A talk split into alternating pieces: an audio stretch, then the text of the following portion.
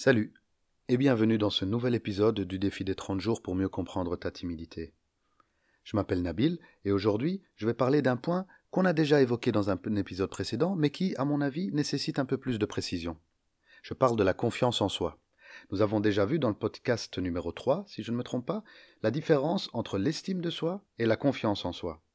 Nous avons vu que l'estime de soi, c'était reconnaître sa valeur en tant qu'être, alors que la confiance en soi, c'est plutôt croire en sa capacité à faire quelque chose. C'est lié à une action. On peut très bien, comme je le disais, avoir confiance en soi dans sa capacité à monter un meuble, par exemple, sans avoir confiance en soi pour, par exemple, prendre la parole en public.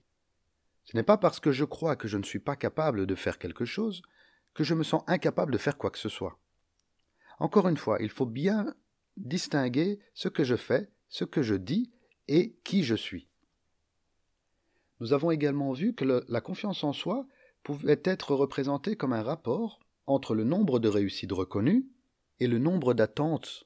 Ainsi, si je reconnais beaucoup de mes réussites et que mes attentes sont raisonnables, alors j'aurai une bonne confiance en moi. Tandis que si je ne reconnais que peu de ce que je fais de bien et que j'ai des attentes irréalistes, alors là, ma confiance en moi va être basse. Alors, que faut-il faire pour gagner en confiance en soi? Mais déjà comprendre qu'elle est liée à une action. On ne dit pas j'ai confiance en moi sans préciser pour faire quoi. Ça permet ainsi de se rendre compte que je ne me résume pas à cette action. Il faut aussi reconnaître ce que je fais de bien. Si sur une tâche je m'évalue à même 1 sur 10, ben je n'attends pas d'être à 9 pour reconnaître mon progrès. Je reconnais mon évolution et j'accepte qu'elle puisse prendre du temps. Nous l'avons déjà suffisamment dit dans les épisodes précédents. Il s'agit d'être bienveillant avec soi, de s'encourager et de s'inscrire dans une démarche de progression et non une recherche de perfection. De toute façon, nous savons tous que la perfection, nous ne pourrons jamais l'atteindre. Alors plutôt que de viser la perfection, vise déjà l'excellence. C'est déjà pas mal, non? Aussi, cesse de te définir par rapport à tes expériences passées. Ce n'est pas parce qu'avant tu étais incapable de faire quelque chose que forcément toute ta vie tu en seras incapable. On entend trop souvent des personnes dire Oh, moi je suis nul en dessin par exemple, ou en cuisine, mais c'était quand la dernière fois que tu as essayé? Une autre chose que je t'invite à faire pour t'aider à améliorer ta confiance en toi, c'est de diviser ce que tu crois ne pas savoir faire en plusieurs petites actions pour découvrir ce qui est réellement difficile pour toi. Je vais prendre un exemple pour illustrer mes propos. Si tu penses être incapable de parler en public, qu'est-ce qui réellement te pose difficulté? Le fait de parler, c'est-à-dire de porter ta voix, de respirer Ou est-ce plutôt au niveau du contenu que tu as difficile à rédiger? Peut-être que c'est dans ta capacité à transmettre un message que tu as un doute, ou encore simplement dans ta capacité à gérer ton stress. Et chacun de ces points peut lui-même être subdivisé.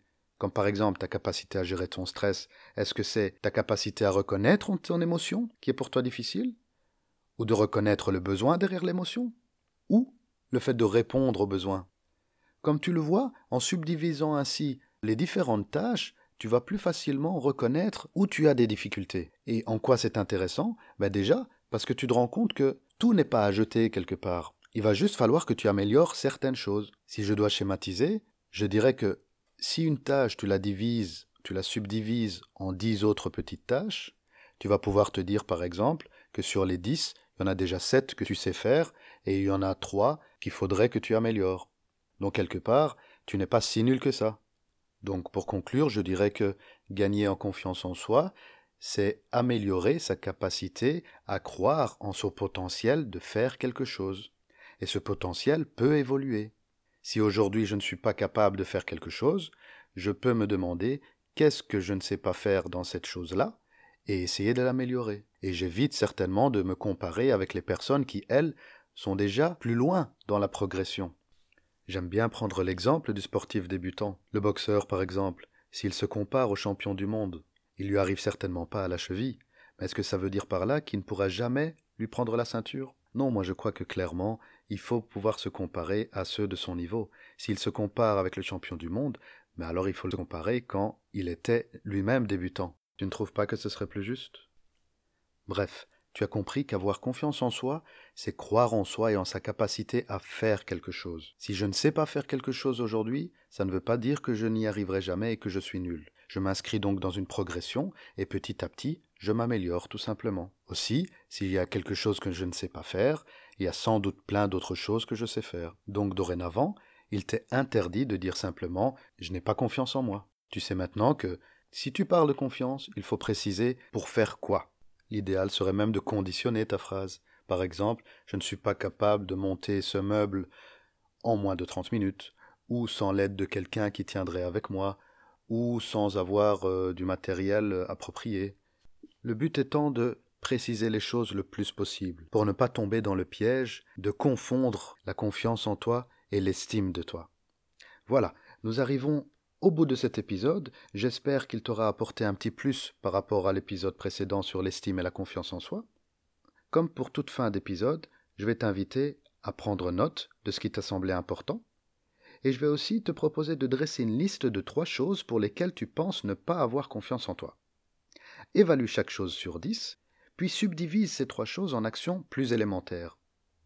Tu pourras ainsi évaluer chacune d'elles et voir ce qui te manque réellement. Une fois que tu auras les idées plus claires sur ce qui te manque, ben tu vas pouvoir mettre quelque chose en place pour combler ce manque. Et comme nous l'avons déjà vu, tu vas pouvoir célébrer ton progrès au fur et à mesure que tu t'améliores. Voilà, j'espère vraiment que ça a été clair. Cette notion est très très importante pour les timides et pour tout le monde d'ailleurs. Si tu as des questions, n'oublie pas que tu peux me les poser, je serai ravi d'y répondre. Je vais te souhaiter une bonne journée jusqu'à l'épisode de demain. Porte-toi bien, on continue ensemble. Salut